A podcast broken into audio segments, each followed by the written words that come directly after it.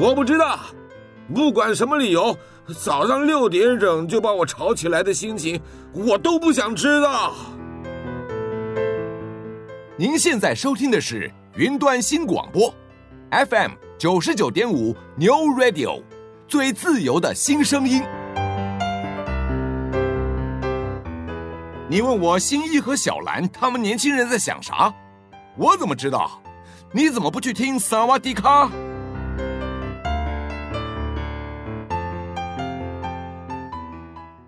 欢迎来到萨瓦迪卡，我是阿迅，我是 Winnie，我是林梦。我们今天想要讲的这集主题呢，想到的起因是源于我跟 Winnie 最近接二连三的，也没有接二连三啊，是我自己比较常去看牙齿这件事情。然后报告一个很惨的消息，就是我这周五还要去拔智齿，我已经做好心理准备了。不要哭，拜托帮我集气。那我可以跟你，我真的觉得很可怕。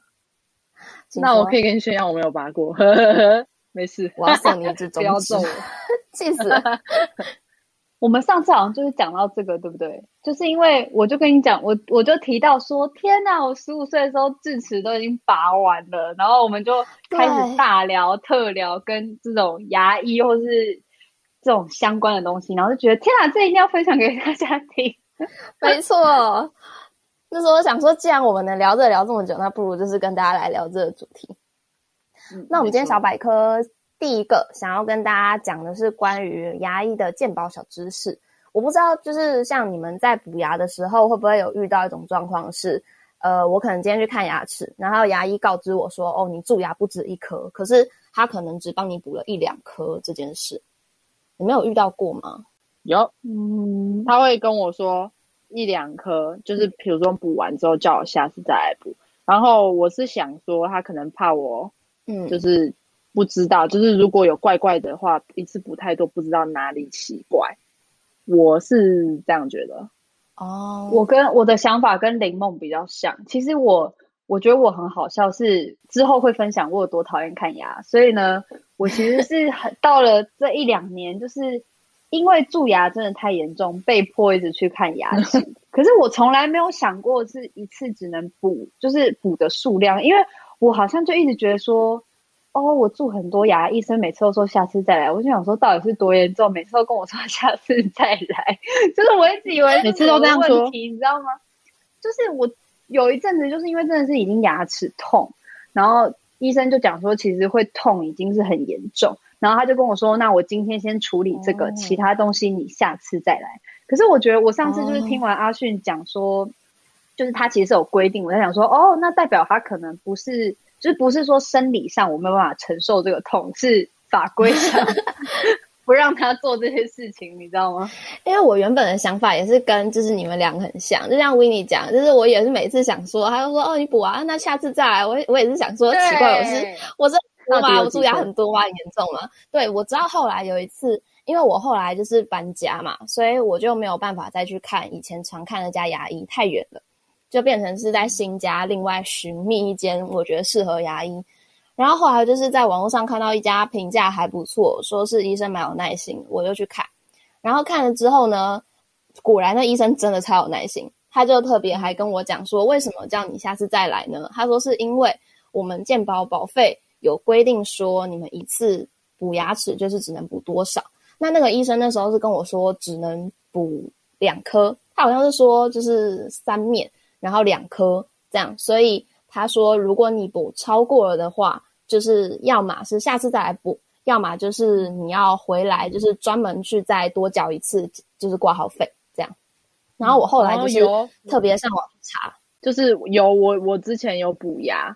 然后有时候他会叫我多付钱，哦、对对，就是这种情况，他就是多帮你补，就是所以他叫你多交挂号费。我可以这样报医生的料吗？你们可以这样报医生的料吗？应该不行吧？这么法规规定，对啊，这是法规规定，我们是要跟大家讲，就是如果你今天很。就是觉得很问号，说为什么医生叫我再多交一次挂号费？他是不是在 A 我钱？不是，是 就是政府是这样规定的。哦，原来是这样啊！我现在才知道。对我就想说，为什么有时候要钱，有时候不用钱？嗯、所以其实，所以我没有多缴钱，我们缴都是适当的钱，就是医生没有 A 我们。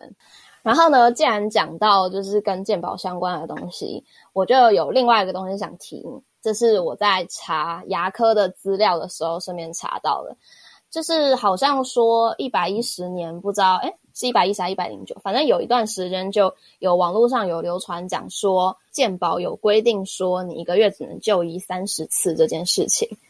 然后，哦，今天我就是顺便查到，今天来跟大家辟谣，就是说，其实没有，健保署完全没有限制民众的就医次数，就 是就是你爱看多少次就看多少次的意思。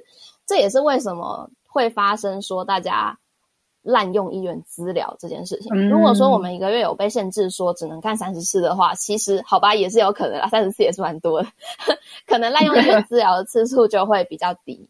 可是正因为健保没有规定我们一个月只能就医多少次，所以我觉得我们应该要就是大家有状况再去看，可能可以跟家里的老人家啊，或是跟一些比较 爱看医生的人提醒一下说，说就是因为其实我们身体都有基本的自愈能力，我们身体比如说像小感冒，你其实身体是可以自己平衡好的。如果没有到说发很高烧，或是有让你很不舒服的症状，其实像我自己的习惯是，我不会特别去看医生，因为我觉得就是其实你一直吃药品也不是一件非常好的事。嗯，我就会觉得我就靠自己的能力，就是治疗自己就好。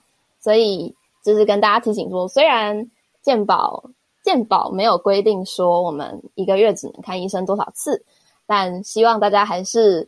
就自己控制一下，不要太常去看医生这样子。嗯、然后还有另外一个，就是查到也是顺便想跟大家讲，就是现虽然现在我们就是如果你还没有上班还是大学生的话，可能你健保保费是不是你自己处理的？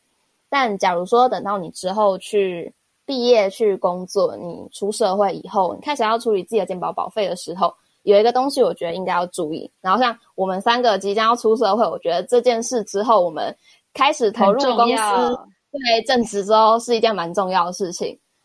健保它是有规定说，如果我们的月薪就是全薪是多少的话，就要缴多少保费这件事情，它是有明明文规定。然后它有就是一个级数，是说你的薪资大概就是几多少到多少。比如说我我举例哈，因为我现在没有一个很正确的数字。假如说是两万四到不知道多少，它就是有一个规定是说，那你就是要缴多少保费。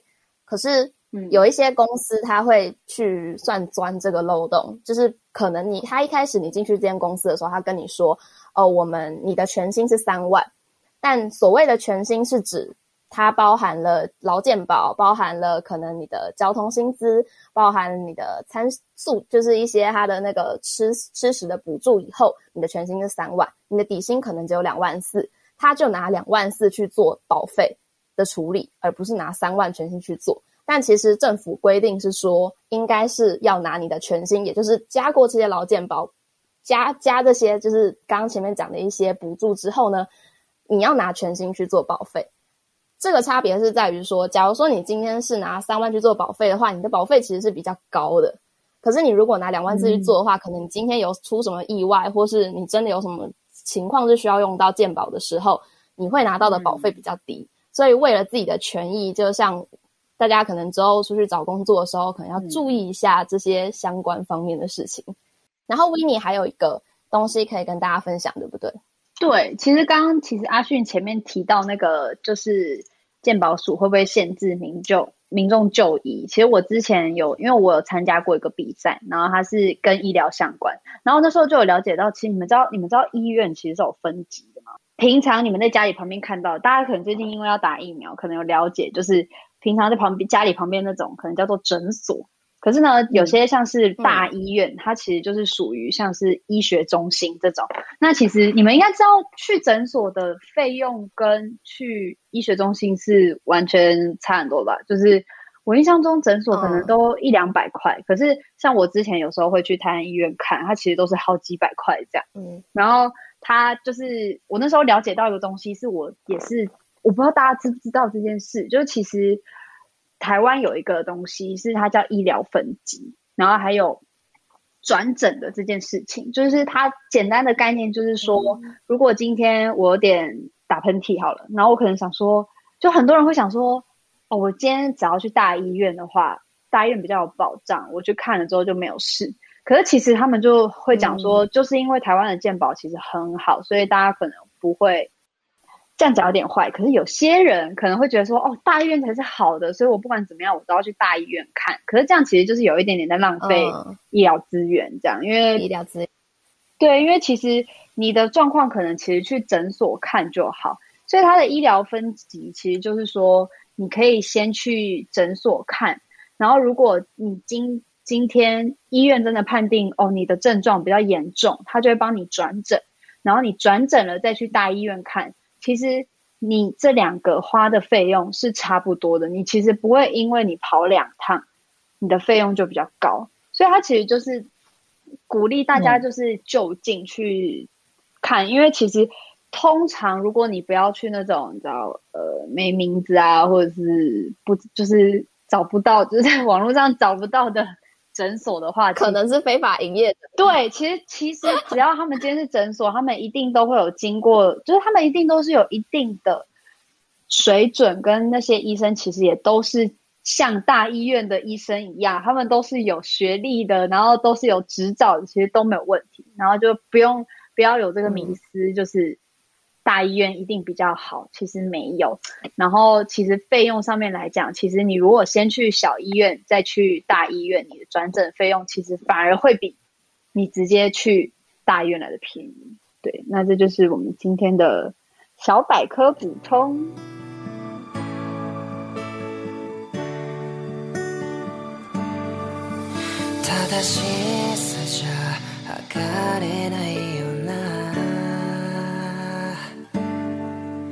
何を背負い食いてくのか。理想を束ねたところでかさばる羽じゃ重くてどこでなくしたシルベの that's the way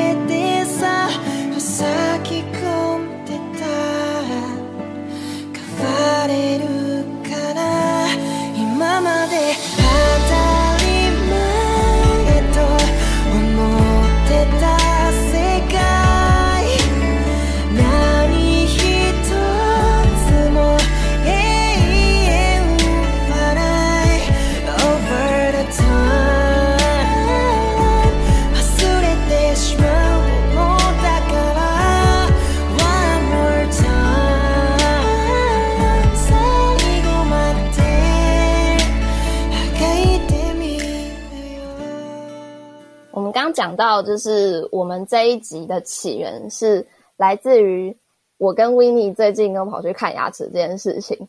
那我想先问你们，你们从小到大就是会有固定牙齿跟眼睛做检查这件事情吗？因为像我小时候是我妈妈每好像最小的时候是每三个月一次，然后我有印象之后是每半年会做一次检查。对啊，三个月很频繁哦。做哪方面啊？以前是眼睛吗？三个月。眼睛跟牙齿都是，我是每三个月就会回去检查一次。对，好像好像我妈是说那时候是医生建议这么做，因为小时候就是你的那个状况还没有稳定下来，像长大之后视力是大概定型了嘛，嗯，所以就比较少会有需要说可能你要回诊去确认你的视力度数啊，然后可能视力度数增加就要点散瞳啊之类的状况，所以像我现在眼睛就比较少去回诊。可是像以前最小最小是三个月，后来是半年。你们有这样子的，就是你们也会做这样子的定期检查吗？维尼先说。好，我先说。我跟你说，我其实在今年有跟我妈，也不是吵架，就是我有抱怨，因为我我的牙齿在去年还是诶去年还是今年就发现有一颗蛀到坏掉，然后它我不知道大家知不知道，就牙齿如果蛀到坏掉，它是要。几乎是抽神经，经对我有去抽神经，哦、然后呢，所以我跟你讲，我那时候就在跟我妈抱怨说，嗯、你以前怎么都没有带我去看牙？我说，你看，如果别人的爸妈都会，就是你知道吗？定时的带我去看牙，我如果有定时去看，他就不会蛀牙啦。因为医就是牙医师跟我讲说，蛀牙其实是不会痛的。如果你会痛，就代表你已经蛀到神经，那种通常都很严重。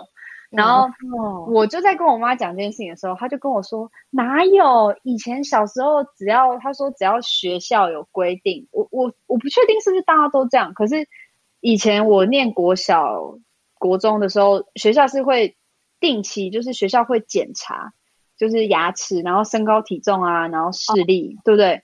然后医生就会说：哦，你有蛀牙，你要去看牙医。”我妈就说：“只要医生有给那个学校给通知，我就会带你去看医生啊。你爸都没有带你去看过。”然后我就说：“所以是意思是说，就是国中之后，就是就是因为之后都没有，因为我印象中高中好像没有这个习惯诶，对不对？高中是不是？我高中有诶、欸，没有，我高中有。我，我的我记得我的学校没有强制要你做这件事情哦。”好像只有入学的时候有，对对对，只有每一年的那一次这样。然后那个其实只要去给医生看一下就好。然后大学是完全没有，所以我前几天就在跟阿迅他们你们讲说，我真的很痛苦，是因为我大学这几年就发现蛀牙，就是蛀的我很痛苦，然后我还去抽神经。可是我妈是说，她以前是有带我去定期检查，我是不太信啊，所以 我还是。不是啊，我我觉得，可是我我都会跟他讲说，我觉得这应该是你的责任啊！我这么小，我怎么知道这种事情要那个要每要去检查？学校只有叫我去看，他也没有真的灌输我什么太正确的知识啊。对，林梦，你有吗？你有？像我的话，我眼睛从来没有定期检查过，只有学校检查的时候。所以呢，我小时候，我国小的时候视力很好。就是一点二、一点五，反正就是很好。Oh, 然后呢，一点五对啊，然后那种不知道，反正就一点二。然后有时候我反正很小，我也看得到。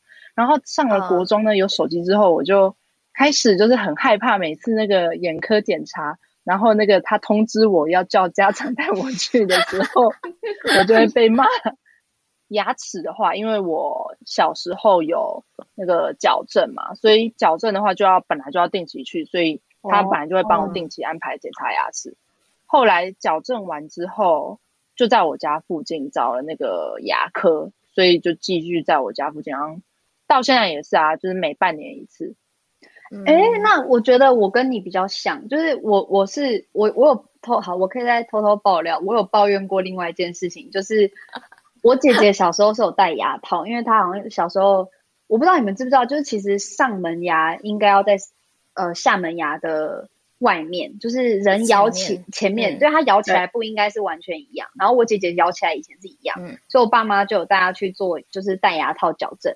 然后我觉得有一个，我一直觉得就是因为他有戴牙套矫正，所以他比较不容易蛀牙。因为我我小时候会跟没，没有，可是因为我跟你讲，我的牙齿其实大家都觉得我是有戴过牙套，可是我其实没有。而且我觉得很好笑的就是。我的牙齿前面是整齐的，可是我后面是乱的，所以医生 有一次有一个牙医上次就说：“哦，你的牙齿后面排的蛮特别。”我说什么特别？就是很不整齐。所以我就很容易蛀牙，就是蛀在后面。可是相比这样，就是我姐反而都没有蛀牙，然后我就觉得很，我就，可是我觉得现在就到了二十几岁，你就不想要再去经历戴牙套那个不好看的。感觉哦，过程。嗯、可是你可以戴隐适美啊，啊。我有想过这件事情，可是呢，简单来讲就是，你知道，对，对，透明牙套就是价格比较高。然后我就会跟我妈讲说，好了，我以后自己赚钱，因为我有同学也是到了，就是我们这个年纪之后，他就开始自己存钱，就有去戴牙套。我就考虑说之后会这样，嗯、因为我觉得美观是一回事，另外一个是因为我当然不希望自己的牙齿因为。长得不整齐，所以又蛀牙，就是其实我觉得这样不太好。嗯，对啊。可是，嗯，我跟你相反，嗯、你是有去检查牙齿。我虽然没有检查牙齿，可是因为我很小就近视，所以我很小就有开始就是定期。我好像从国小刚好相反啊，对，我好像是国小就开始就有戴隐形眼镜跟戴眼镜。我妈后来。嗯因为我之前是点散瞳，我也是啊，大家都有点过散瞳，我也是点散瞳啊，大家应该都有点过散瞳吧？对啊，而且我们这个年代的时候，应该大部分人都有点过，真的，就以前那个上体育课，只要知道大家畏光，都知道每个人都有点散瞳。我跟你说，真的 真的、哦、是这样啊，真的、哦，点散瞳会很容易畏光。你点散瞳不会畏光吗？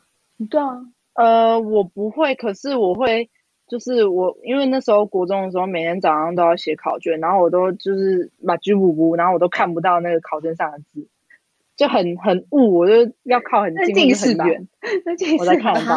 对啊，没有，我说。点散瞳真的就没那个实力，我就眼睛有点雾雾的，还是我靠太近？我不知道。你靠太近，我反而没有这个症症状啊。我觉得你靠太近。哦，真的啊？哦，是吗？对啊。我点散瞳只会畏光，我眼睛看不清楚。哦，不会，就是不能聚焦，不会哦。哦，真的哦，可是我真的近视了？好了，没有了。可是我觉得是我们哦，等一下，点散瞳会有会有一点点老花眼的症状，有一点点就是有点像近的东西，稍微看不清楚，可是没有到完全看不清楚。对啊对啊对啊，就是稍微啦，就是但是因为那时候要写什么答案卡，然后那个答案卡又很小，我很难看哎、欸。好，好吧。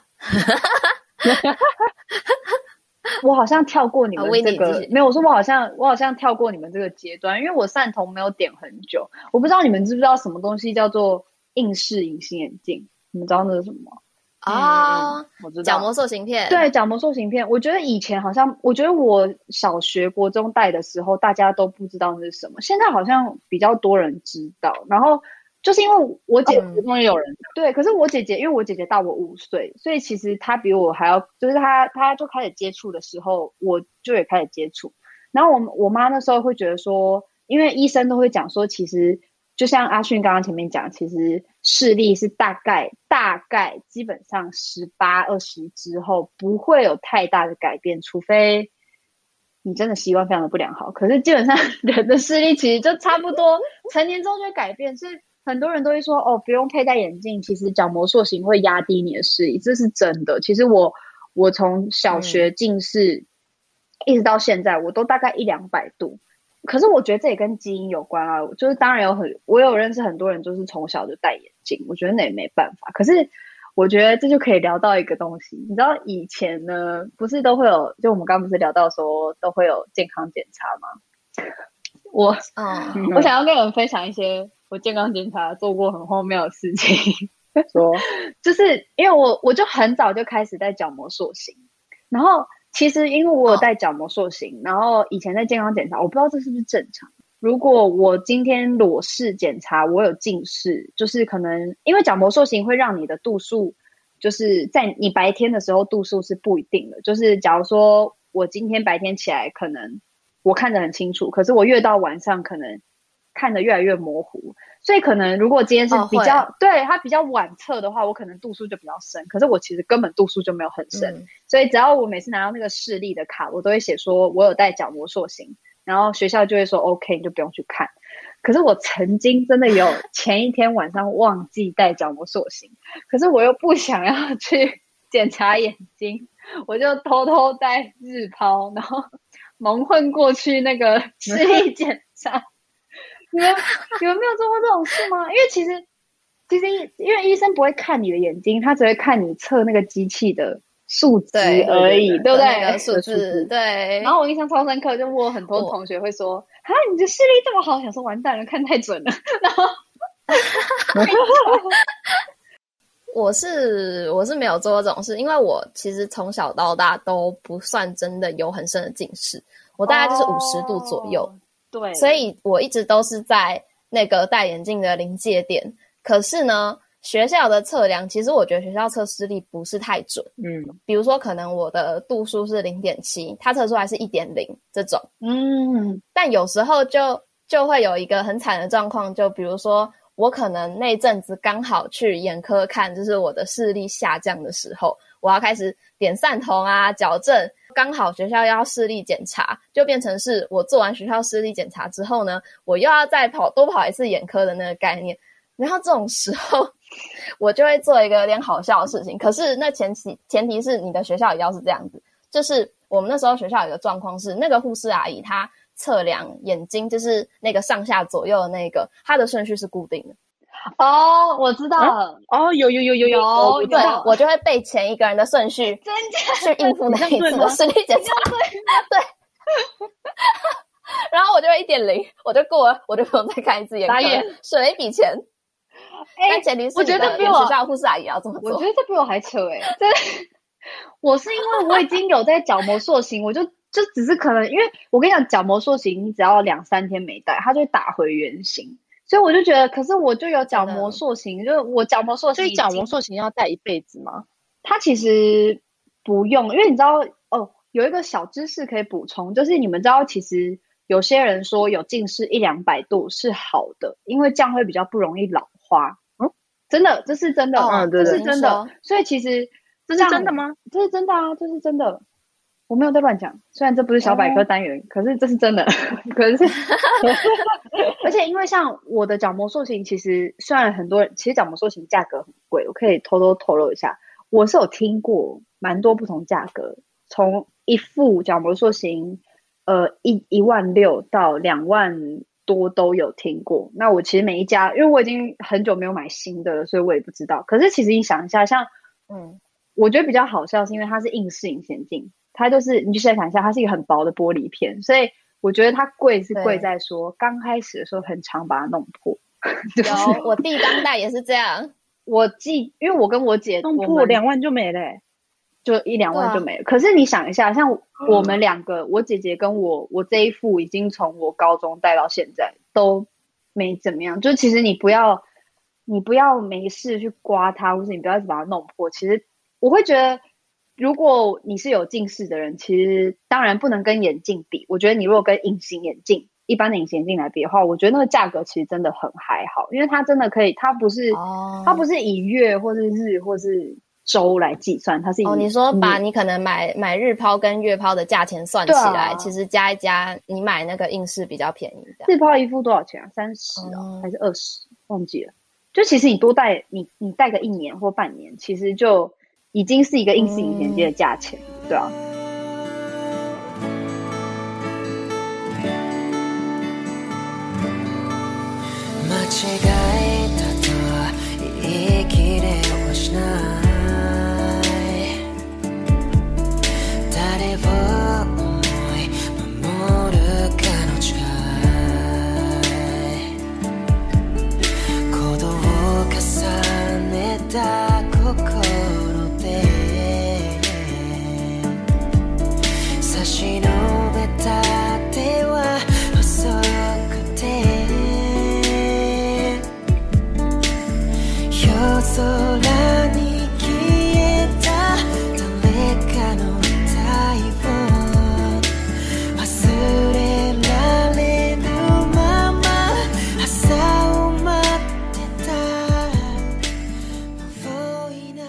那你们有没有做过什么健康检查的事情？你们都没有，怎么可能？我除了刚刚那个，好像就没有别的了。真假的？还好。你说偷吃布吗？对啊，我最怕就只有眼睛了，其他还好。林梦，你完全没有。林梦嘞？我好像没有哎！我就是很诚实的。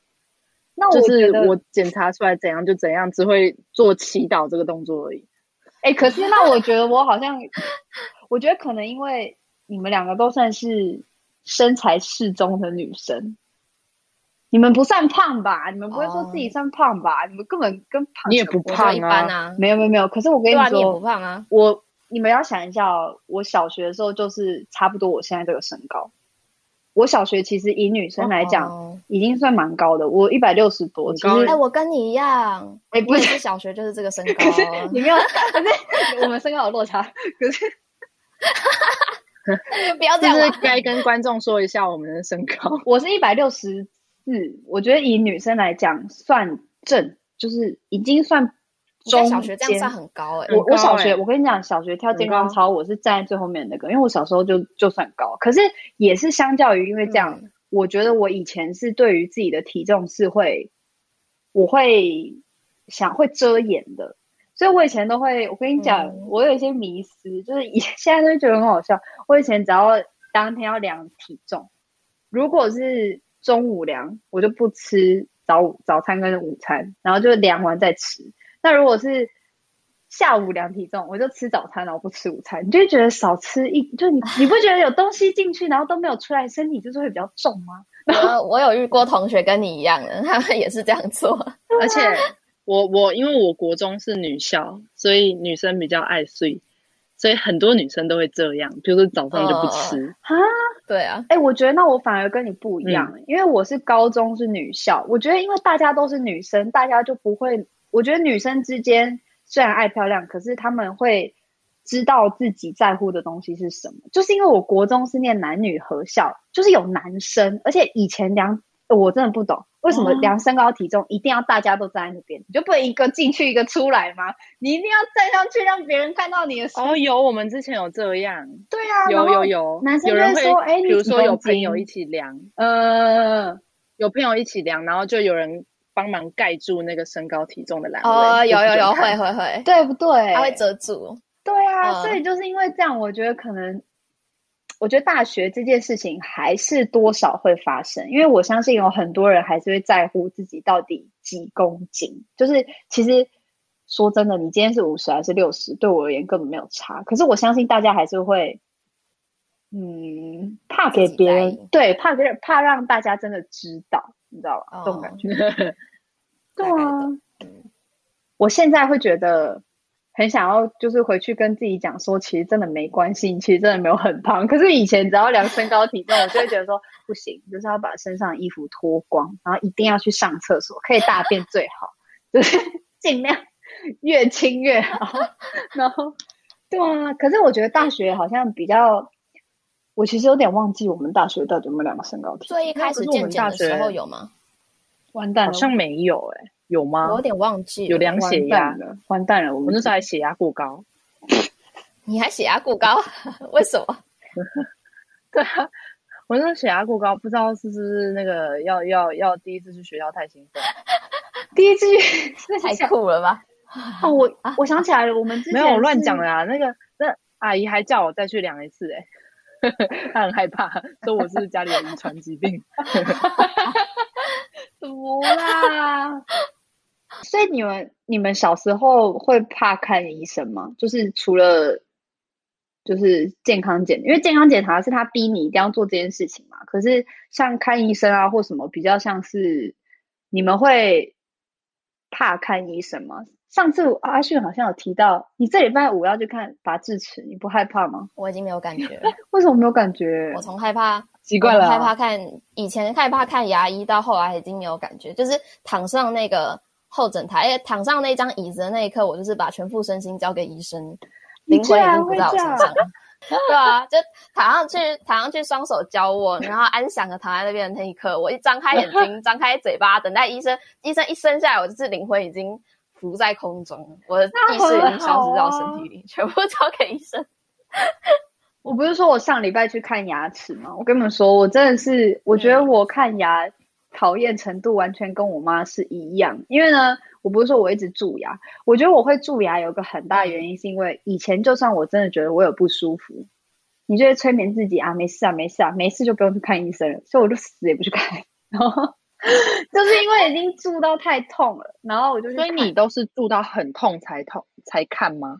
我就是很怕去看牙医，我跟你讲，任何医任何医我都愿意去看，可是我就是对于牙齿这个很坚固的东西在我嘴巴里，我真的很害怕。而且我上次不是跟你们两个讲说，我从来没有去洗牙过这件事情吗？嗯，你们两个是不是跟我说你们常常去洗牙？哦，非常惊讶，因为半年检查一定会洗啊。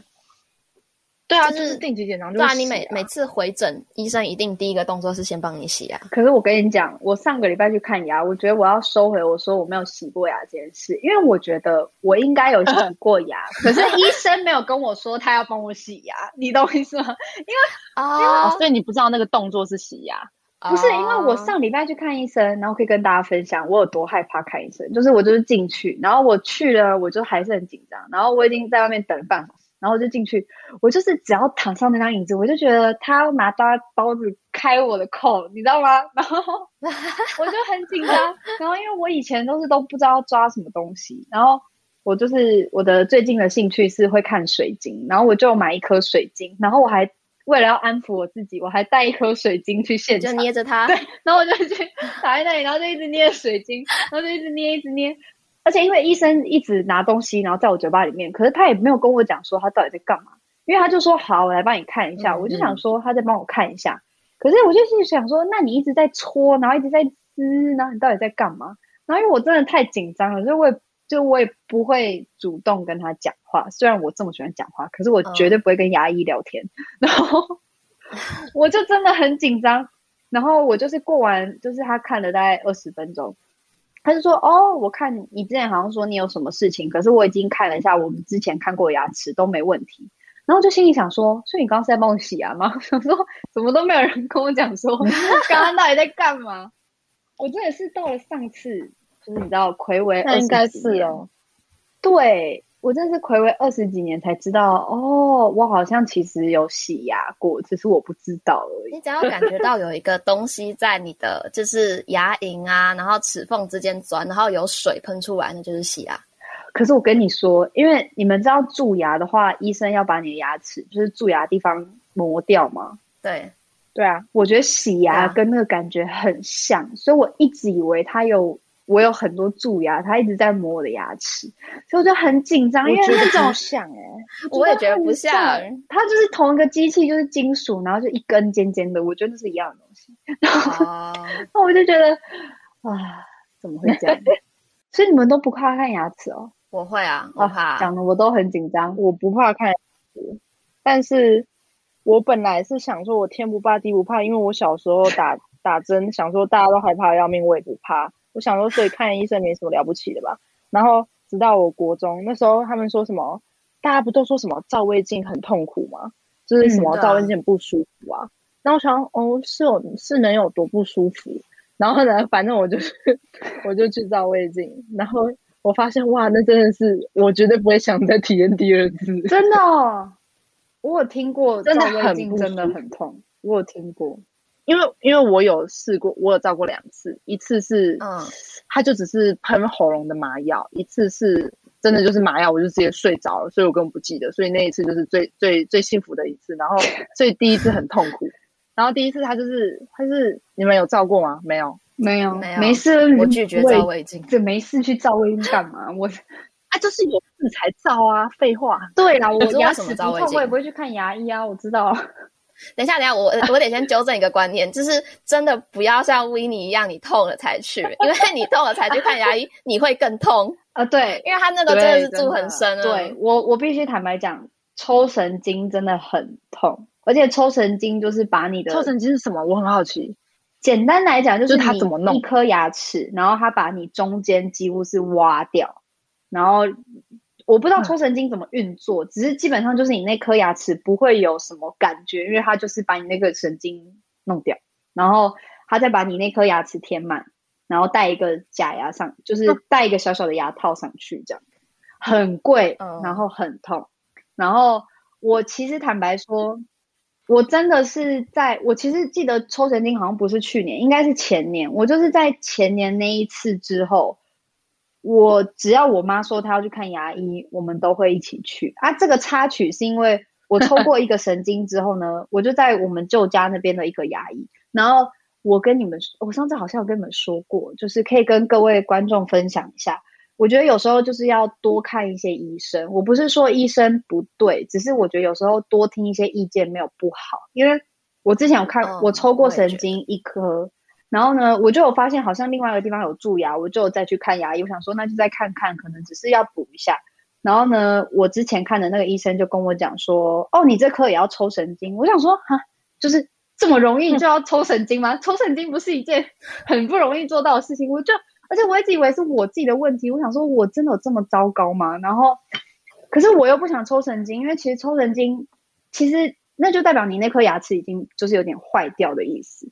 没救。嗯、好，这当然那个医生这样讲，我也没有因为这样子他这样讲我就不信他。可是因为他就是有几，就是他都没有跟我解释到底状况怎么样，所以我就不是很开心。后来我妈也是牙齿有出一点事情，然后那个医生也讲不出一个所以然，所以我们才去找他的朋友，就找我妈的朋友去看牙齿。然后呢，因为我们住在台北，然后那个牙医是在桃园，就开车去给他看牙。可是因为那个医生真的很好，就是我觉得尤其就是面对我们这么害怕的民众，就是他非常的让我们两个安心，你知道吗？就是。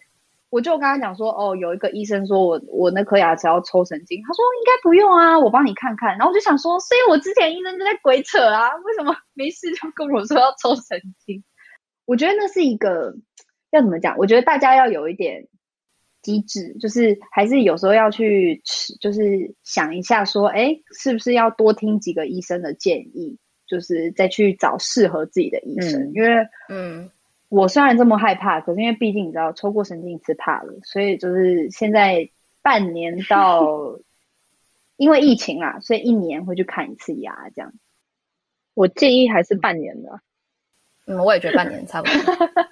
我觉得 Winnie 你讲的是对的，就是因为其实有时候看医生，我这是我妈讲哈，她说有时候看医生其实也蛮看缘分，而且每个医生的诊断其实不一样，所以嗯，你可以就像你讲多看几个，然后你去。感受你对这个医生的感觉，跟你觉得这个医生他对于治疗的方针，比如说像可能有些牙医他是比较比较喜欢做一些嗯深入治疗的，可是有些医生他的理念就是他会保留你的原牙齿，他希望你几乎几乎你的牙齿都是你原本的样子，所以你就去衡量说你觉得这医生偏向哪一个风格，你喜不喜欢，再去决定你要不要继续给他医医治。我觉得这会是，就像与你讲，这是比较好的一件事情。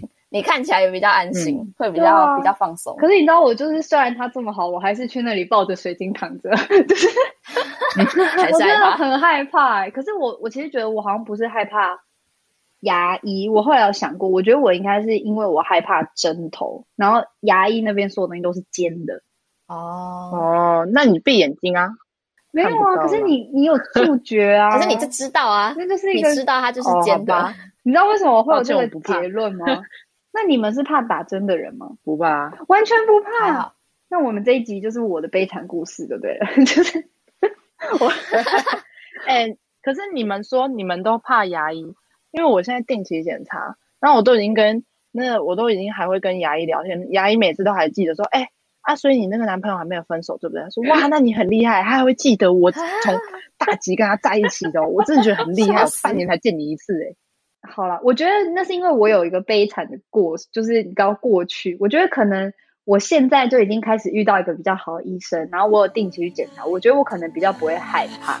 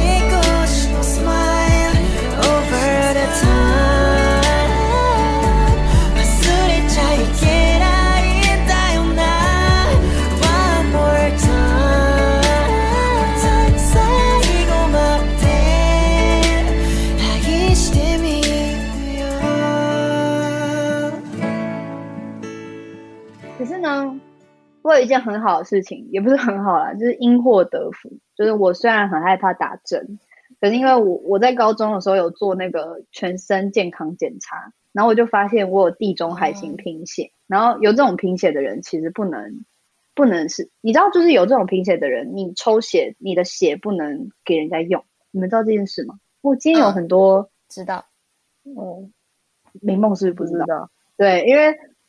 这件事情呢，我跟你讲，真的是我到了高中才知道，因为我就觉得我以前挨了很多冤冤枉的针，就是我去做高，我去做健康检查之后，我发现我有贫血。其实因为这是隐性的基因，所以如果今天你你有地中海型贫血，然后你的血给别人用，可是那个人刚好也有这个基因的话，就会很危险。所以我后来才知道，我根本就不用去捐血，因为我的血根本就不能用。然后我我之前，那你干嘛捐？不是啊，因为以前高中就会有那种捐血车，不是来学校吗？然后老师就会把大家都带去啊。然后，那你都会怕，你为什么还捐？啊？没有，我从来没有被强迫捐血过。没有被强迫，可是我的意思是说，因为会想说大家都有做这件事情，那你也做，就是你会有那个愧疚感，就觉得哦，大家都捐血，我没有捐，我就是坏人。啊，我我会。哈，我们我们没有捐血车来过，会不会是因为我们高中就是太、啊、太偏远了，在高山上，所以大家我觉得有可能。我觉得应该是你们人数比较少。因为我是念大学校，oh. 然后他们就会做这件事，然后以前都会觉得说哈，可是大家都捐血或什么，可是我都说我不要，我会怕。可是我现在就会修正我的说法，不好意思，我有贫血，我的血不能用，不要搓，就是不要抽，也不能也不能用。你是你是有地中海型贫血，还是你是有它的因子是带原者？我有地中海型贫血。哦，oh. 嗯，差在哪？什么有因子跟有贫血差在哪？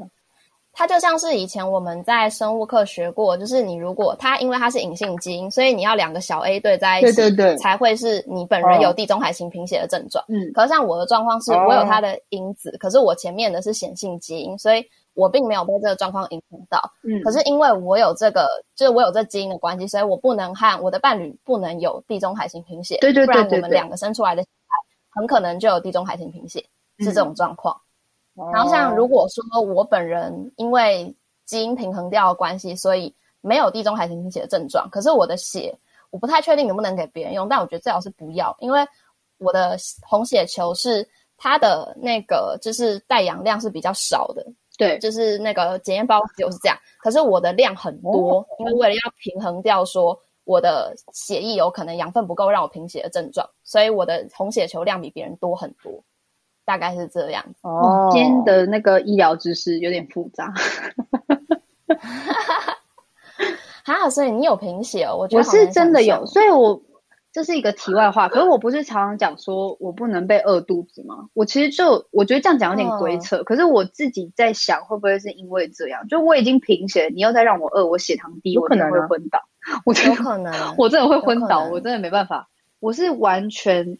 完完全全不能饿肚子的人的程度是到我基本上就算不饿，我一定定时定量会让我自己吃东西，因为等到我真的发现我不舒服，可是我也会这样啊，已经来不及了。你看我很健康，那这嗯，你算健康吗？不算吧。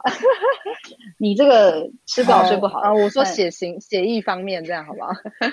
对啊，对，是是。等下，那等一下，那那个林梦刚刚她的照胃镜经验分享到一半，我们是不是应该让她分享完？没有，反正就只是很可怕，就是他会，他会就一根管子，大概比你的手指差不多粗一点点，然后就从你喉咙这样伸进去，他就会叫叫你躺在上面，然后叫你什么吸气吐气还是什么东西啊，我忘记了，他就然后然后你就会你就一直干呕，你一直干呕，然后叫你喉咙放松，一直干呕，喉咙放松。到底干呕要怎么喉咙放松？我真的不懂。反正，但是很快，但是你会觉得那是你一辈子最痛苦的时候，那三分钟是这样。我想观众朋友看不到我们的脸，可是我现在的脸像大便，好恶哦。呃，好。我我跟你说，我觉得，我觉得这个比那个什么，就是呃，你你你蛀牙的时候不是要磨吗？磨的那个酸痛，对不对？我宁愿那个，虽然那酸痛也不好，但是我觉得那。照胃镜不会痛，但它比麻的感觉更难受。哦、我这样觉得，那个干呕的感觉。对啊，就是而且喉咙呃，我真的不行。建议大家都打无痛的，建议大家都打麻醉了对了，对对对对，最棒了。我曾经有一次差点要照胃镜，那这是因为我我那时候我不知道算不算肠燥症，就是觉得。吃东西跟大便，然后跟肚子有点不舒服。对，我觉得高中生很容易有，因为课业压力大。肠燥症其实有时候是因为压力造成的。我觉得其实就是大家可能都会有一点那种症状，嗯、所以可能因为我我觉得可能跟林梦颖状况有点像，我那时候就去做那种就是肠胃科的检查，嗯、然后医生就问说：“那你要不要照胃镜？”我想说：“What？我才不要！” 他就说：“啊，那你不想照胃镜，那那你就做粪便检查吧。”所以我就做粪便检查，我就没有照胃镜。哦，可是我觉得，就是尽管你看我做了两次。我到现在肠道症也没好啊，嗯、所以我觉得没有做也没差啦。反正如果没有影响你的正常生活，欸、我觉得没有差别。不正确吧？这个因为我牙齿，我说对我来说啊，更不正确吧？不是啊，我说如果真的是肠躁症的话，哦，因为肠道症其实好像也没有什么所谓治不治好，它就是一个对，它就是嗯。然后像有可能像我，我跟我弟以前常常要吞什么益生菌之类的，嗯、就是去平衡这个症状。可是其实他也没有真的变好，像我弟还是每一天到晚在拉肚子。所以其实不过我觉得跟个别体质也有关系。好啦，不是说没有用，可是我觉得有一个，你知道，就是讲了大家讲了那么多可怕的故事，还是要分享一些比较正确的观念。就是我自己呢，我觉得这样讲有点好笑。抱歉啊。你们有听过以前的鉴宝卡是盖印章的吗？有，对，以前爸妈那个年代的鉴宝卡是盖印章，一格一格的，对对对，然后盖完就要还，对，然后他是我我以前都会讲说，哦，如果以前盖印章是二十六个字母，从 A 开始盖，我就我以前很常看医生，我说我一定二十六个字母都收集完成，这样讲有点好笑，可是我 我在。高中以前真的很常看医生，所以我刚刚才会说什么科我都去看过。可是呢，就是虽然就是讲了这么多，我，我应该也都看过。对，我们两个说不定差不多。可是我觉得我现在的状况蛮好的，是因为我后来发现，我相信我绝对不是身体上没有问题，可是我觉得很多东西是你的生活的一些。习惯改变才会去改变你的身体状况，因为你们刚刚说什么那个嗯肠燥症，嗯嗯、如果你这样讲讲的话，我以前好像有类似。我跟你讲，我跟我姐的那个肠胃都不好，然后我们两个以前会去看嗯家庭医科，然后他就讲说，我跟我姐一个肠胃蠕动太快，一个肠胃蠕动太慢，反正都不正常，就对了。然后 很好笑，就都不正常。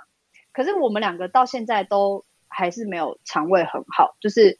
我到现在都还是会吃一些像是瓦卡莫多，或是表飞明，或益生菌啊，或是优格、优乐乳之类，嗯、就是我这些东西还是会吃。这些东西可能多少会对你的生活有一点点改变，可是我觉得身体状况的改变其实远超过这些东西，就是远超过这些保健品。嗯对啊，因为我不是我们之前不是有讨论睡眠那一集嘛，就是阿迅分享他的可怕的睡眠习惯，然后可是不要再说了，我觉得我自己就是不管是肠胃也好，然后贫血也好，或者是我觉得我相信年轻人一定有的烦恼，皮肤好不好 这件事情，我觉得这些在饮食上跟睡眠上的改变远大于。